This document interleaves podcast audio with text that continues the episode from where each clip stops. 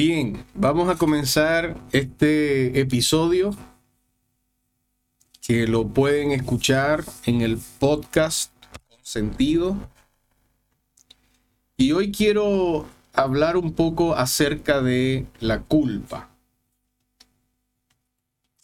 Un sentimiento, una emoción que sin duda puede ser vista de dos maneras o en dos direcciones o puede ser un arma de doble filo. Cuando nos sentimos culpables o cuando culpamos a otro. ¿Qué es lo que está pasando allí? Y esto por supuesto a razón de que en, muchas circunstancias me ha pasado, y hay algunas en particular, eh, que usamos esto como una herramienta, como una estrategia culpar a otro, señalar a otro o por el contrario sentirse culpable. Entonces, tiene un origen latino, miren, tiene un origen latino, la palabra culpa es casi uno de los términos de uso común que se utilizan más habitualmente en conversaciones informales. Sobre todo en los contextos más confidenciales. pero ¿qué es la culpa? Es una, es una emoción secundaria. Es el, es el resultado de una emoción. Y además, también es una alerta cuando hay una conciencia moral, y hablé de eso en otra oportunidad, todos tenemos una conciencia moral. Y yo me atrevería a decir, como dice Víctor Frankl, que todos tenemos en nuestro interior una presencia ignorada a la cual él denomina la presencia ignorada de Dios. ¿Y esto por qué? Porque se enfoca básicamente en esa conciencia moral siendo Dios un, ser no creado, por supuesto, y no vamos a entrar en debates teológicos en este sentido, ni científicos, pero es un axioma, Dios es, y no mm, tiene, Dios tiene eh, la base de una conciencia moral única. Entonces, También se trata de la reacción emocional o la convicción o conocimiento, es decir, pensamiento de ser responsable de algo. Entonces, qué interesante que usa la palabra también responsable en este contexto. Yo creo que la culpa es la enfermedad de la responsabilidad. Cuando, cuando no logro ser responsable de algo, entonces tiendo o a culparme o a culpar a otro de mis acciones. Y efectivamente lo que hago es huir de lo concreto. ¿Qué es lo que tengo que hacer yo? Simple. Ah, para muchas personas, dice por acá, el sentimiento de culpa es una sensación vaga pero continua. Se sienten inadecuados, faltan, que faltan, no, logran encajar, eh, se sienten intimidados, inseguros, asustados, exageran, se inflaman por nada. Y hay varios enfoques que hablan acerca de la culpa, por ejemplo. Psicoanálisis eh, no se habla de culpa como sentimiento de culpa, ¿no? es una emoción que sigue a la violación de un precepto, ¿no? Porque esto está asociado mucho a, nuestros aspectos morales. Y Colbert es uno de los autores que, que plantea el desarrollo moral. Colbert plantea que todo ser humano y por aquí lo estoy buscando, tiene un desarrollo moral importante. Por ejemplo, solamente a manera de, de información, que se, me gustaría poder hacerlo más a profundidad, hay dos etapas o dos niveles, y dentro de este nivel, el primer nivel es el, el nivel preconvencional, dice que los actos son buenos o malos para el niño en base a su consecuencia. Y estas consecuencias tienen que ver con elementos materiales, con recompensas o con castigo. Entonces, el niño acepta las normas culturales y las etiquetas de buenas o malas, justo o injusto, pero interpreta esas normas, ¿verdad? Y esas etiquetas en función de las consecuencias físicas o las consecuencias hedonistas, es decir, un castigo, una recompensa, un intercambio de favores, una relación social. O en función del poder físico, es decir, aquellos que emiten las normas y las etiquetas. Cuando, cuando y, no es el tema de este, este live como tal, pero cuando un niño en su concepción muy concreta dice, pórtate bien. ¿Qué es para un niño portarse bien? Probablemente para nosotros portarnos bien tiene una particularidad que es estar ajustado a las normas sociales, hacer lo que corresponde. Pero el niño no tiene conciencia de eso. Se le va creando. Se le va desarrollando con su experiencia, con sus enseñanzas, con lo que el papá y la mamá le pueden decir de lo que es correcto y lo que es incorrecto. Entonces, por ejemplo, en el estadio 1 de esta etapa preconvencional, la mente del niño juzga en base a los castigos y a la obediencia. Las, las consecuencias físicas de la acción determinan su bondad o su maldad, sin importar el significado o el valor de esas consecuencias. Entonces, evitar el castigo y la deferencia que, muchas veces para el niño es incuestionable, porque fue castigado, hacia el poder, entonces allí comienza a valorar por sí misma qué significa algo que no está bien y no en función del respeto del orden de un orden moral. O sea, en esta primera etapa el ser humano entiende que algo está bien o está mal por sus consecuencias. Más allá de entender de que no es justo o no, más que justo, perdón, es, es eh, inadecuado de forma moral. Y en, la, en, la, en el estadio 2 de la primera etapa preconvencional está bien, dice, aquello que reporta beneficios y satisface las necesidades. Miren esto interesante.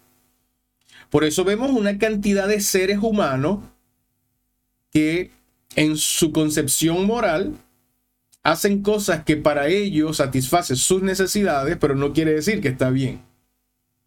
Eventualmente,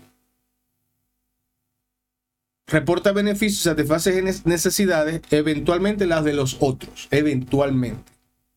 Aparecen las nociones de lo correcto, lo equitativo. Es cuando el niño, por ejemplo, está jugando y dice, esto es mío, cuando no es de él cuando va a la fiesta y toma de la, de la piñata, toma más, más objetos y, no le permite a los demás y hay un nivel de competencia y quiere tenerlo todo, ¿no? No necesariamente es equitativo. Y esto se aplica, por supuesto, en el plano material. La reciprocidad aquí consiste en tanto me das, tanto te doy. Depende de lo que me das, yo te doy. Entonces, estoy hablando de la culpa, pero me fui un poquito atrás a lo que tiene que ver el desarrollo de nuestra conciencia moral. Y Colbert es uno de los que habla de esto. En la etapa convencional hay una actitud global de las personas y esto es de conformidad con las expectativas y el orden social. ¿Qué es lo que se espera desde el punto de vista social? Y cuando rompemos alguna norma, cuando rompemos alguna estructura social, podemos comenzar a sentir culpa. Bueno, hay mucho de qué hablar, porque luego está la etapa postconvencional, pero me quiero detener, ¿no? Porque esto es un tema tan amplio que incluso desde el punto de vista social, la culpa podría tener un efecto positivo. Yo lo dije al principio. La culpa como un elemento de defensa al buscar en el otro, depositar en el otro la responsabilidad de mis acciones y aún las consecuencias de mis acciones y ah, mi acto. Es como, yo siempre lo digo a manera de, de chiste, no sé, cuando hablo sobre el, triángulo dramático o hablo de las posiciones existenciales, donde digo, por ejemplo, el delincuente está ante el juez y le dice el juez, ¿cómo se declara? Y el juez, el, el delincuente dice, me declaro inocente. Pero ¿cómo se declara inocente si lo, lo tomaron preso en el acto del crimen? ¿Acaso usted no lo mató? Y el delincuente dice, sí, yo lo maté. Entonces es culpable. No, no soy culpable. Pero ¿cómo no es culpable? O sea, lo maté, pero lo maté por su culpa. Lo maté por su culpa. Por lo tanto, no soy culpable del, del hecho. Eso nos pasa muy a menudo. Hacemos cosas, entre comillas, por culpa de otro. Y se nos olvida que cada uno es libre. Es libre de decidir. Es libre de hacerse responsable. Lo hablé hace un tiempo, unas semanas atrás, en otro podcast de libertad y responsabilidad. Y no tiene que ver con la equivocación, no es equivocarse. Tiene que ver con decir, es mi responsabilidad. Tiene que ver con decir, yo asumo este error. No es lo mismo decir, me equivoqué por tu culpa. Pero hay algunos estragos cuando hemos vivido una vida cargando con una culpa que no nos corresponde. Hay estragos al creer que todo es culpa nuestra. Y hay una posición existencial que es muy interesante según el análisis transaccional y es yo estoy mal, tú estás bien. Mucha gente también ha vivido y se ha desarrollado desde esta perspectiva, creyendo que todo lo que sucede es su culpa. Es su, es por lo que él hace o ella hace. Y es como mantenernos amarrados y anclados. Hay una culpa que es reflexiva, que es eso que, que puede ser usada de manera terapéutica. No se ha estado a la altura y al ideal de lo que yo debo hacer, de los valores, de lo que la persona se ha adherido y que además lo que la persona ha internalizado en su vida. Este tipo de culpa, la culpa reflexiva, no está solo ah, en las preocupaciones por las consecuencias propias de ciertas acciones, ni solo la empatía hacia el, hacia el otro, tampoco está enfocado por el daño que ha causado, sino que esta culpa de tipo reflexivo, ¿verdad?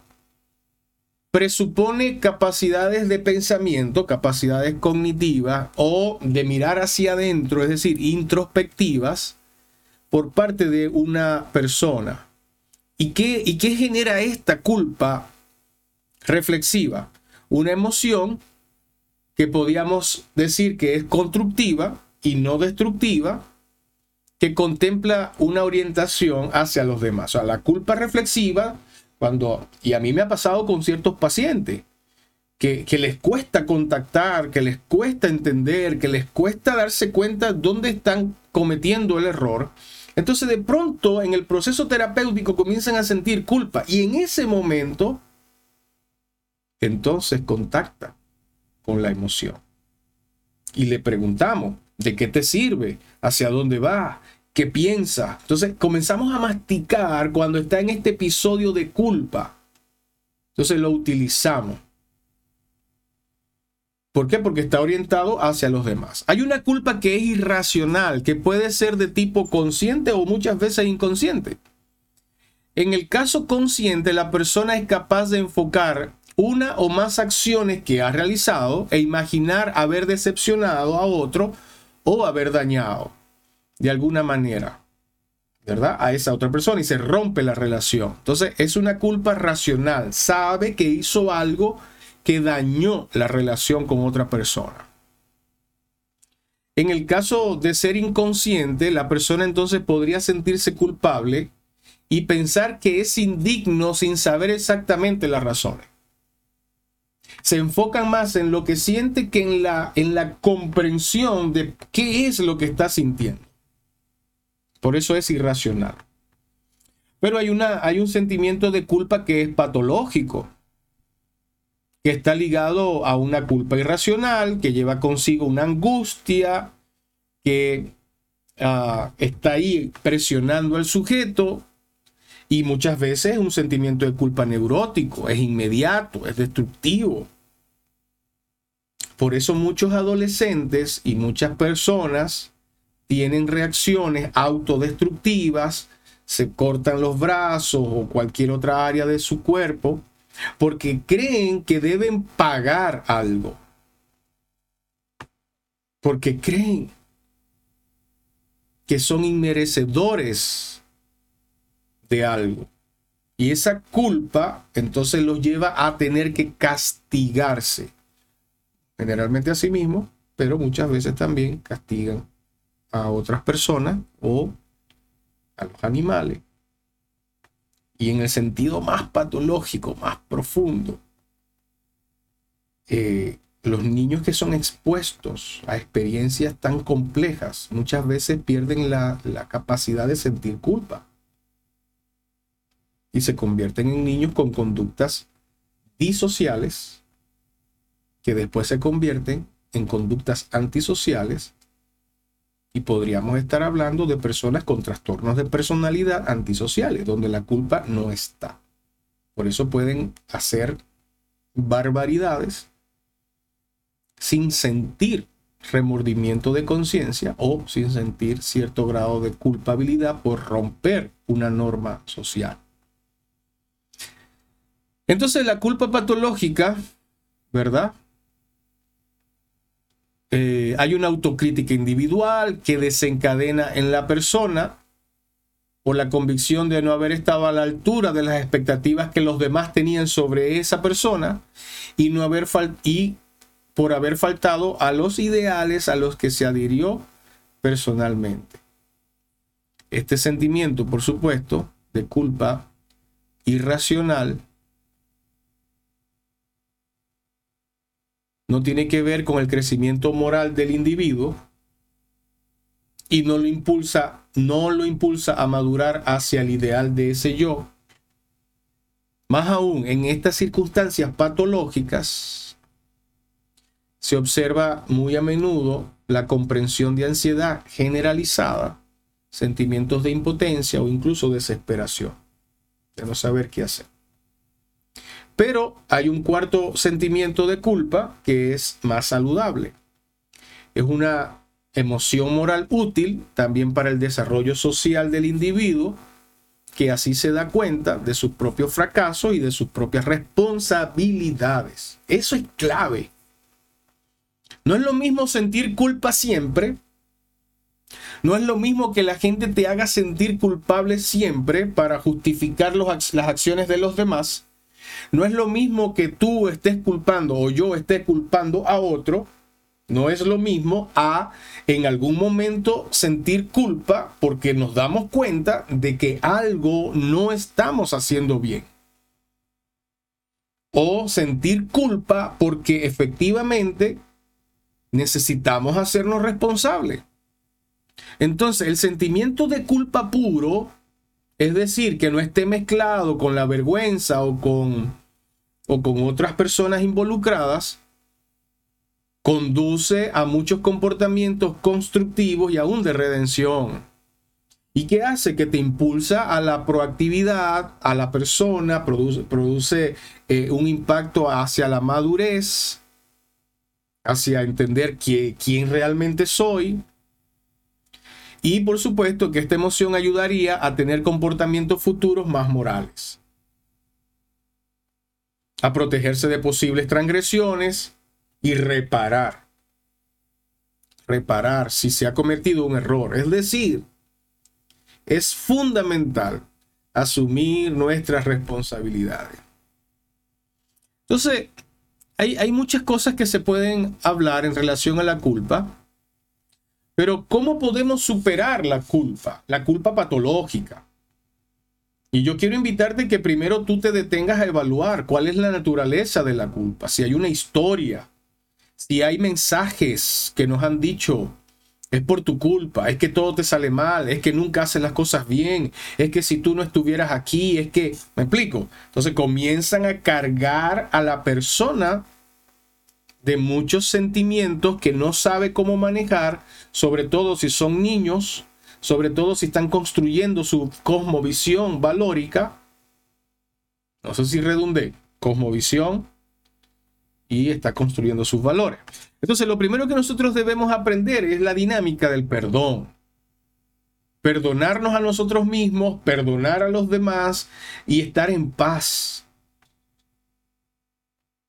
Porque si no estamos en paz con nosotros mismos, vamos a vivir en una constante contradicción, en una constante lucha por fijar una posición, por dañar a otro porque me dañó. Tener autocompasión de nosotros mismos. A veces podemos decirnos que me equivoqué, pero hice lo mejor que pude. Comprensión del contexto, qué es lo que estaba pasando considerar que en el momento de nuestro comportamiento incorrecto no sabíamos lo que entendemos más adelante. Quizás no nos exime de la falta, pero por último no, no, no cargamos con ese peso. Aceptar, aceptar a otros. La importancia del lenguaje. En vez de llamar culpa, podemos llamar responsabilidad. En vez de decir es tu culpa, podemos decir es tu responsabilidad. O es mi culpa. No, es mi responsabilidad. ¿Cuál realmente es tu responsabilidad ante ciertas situaciones? Y cuando nosotros evaluamos y cuando yo estoy con terapias de pareja, por ejemplo, 50 y 50. Sí, pero yo tengo que entender cuál es ese 50 mío y cuál es ese 50 del otro y que ambos asuman la cuota que le corresponde y tener un límite, saber hasta dónde yo puedo llegar. Darle importancia al presente. La diferenciación de lo que depende de uno y lo que no, que es lo que depende de mí. Solo somos responsables de nosotros mismos, no de las acciones ni emociones de los demás. Necesitamos tener una revisión de nuestras autoexigencias, es decir, preguntarnos si nuestros estándares de comportamiento son adecuados o son demasiado altos. Revisar nuestras creencias y nuestras expectativas. Eso tiene que ver con que nosotros tenemos un sistema de creencia, nosotros nos desarrollamos en un sistema de creencia, donde evaluamos la realidad, evaluamos nuestras relaciones, evaluamos lo que está afuera, evaluamos al otro. Si tú te pones a pensar y a evaluar cuántas veces tú dices es que yo creía, es que yo pensaba, es que yo lo vi de esta manera, todo eso son el resultado de nuestras creencias. Muchas veces vamos a tener que tolerar o aprender a tolerar la decepción y la desaprobación de los demás. Vivimos en una generación y en una sociedad en la que es importante, sumamente importante, lo que otros puedan opinar o no. Lo que otros piensen de nosotros. Y si bien es cierto, es importante porque somos seres sociales, no puede ser determinante.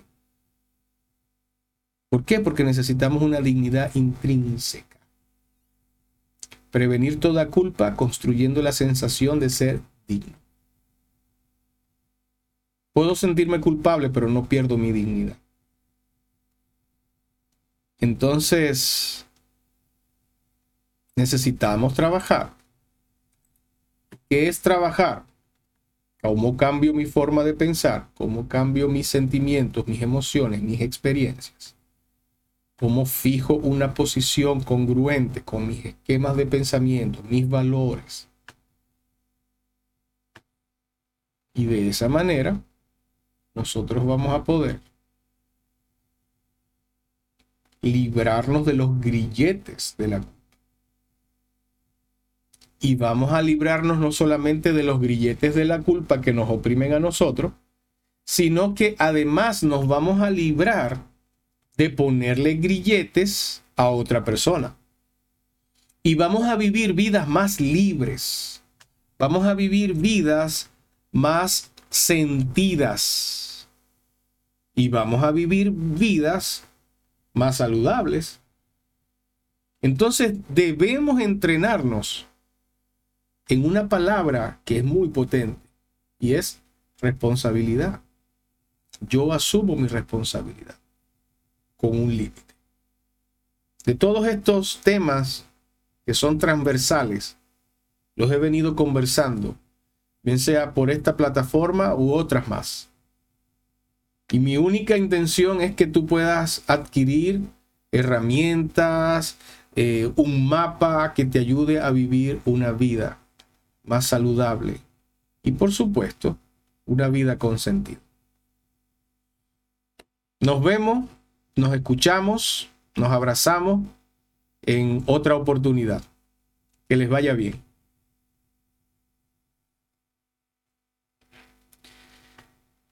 Bien amigos, esto fue un episodio más de este tu podcast con sentido. Acabo de finalizar también el live que hice sobre este tema. Puedes buscarme en las redes sociales como psico.diego en Instagram. Confío de que he hecho un aporte más a tu vida. Que te vaya bien.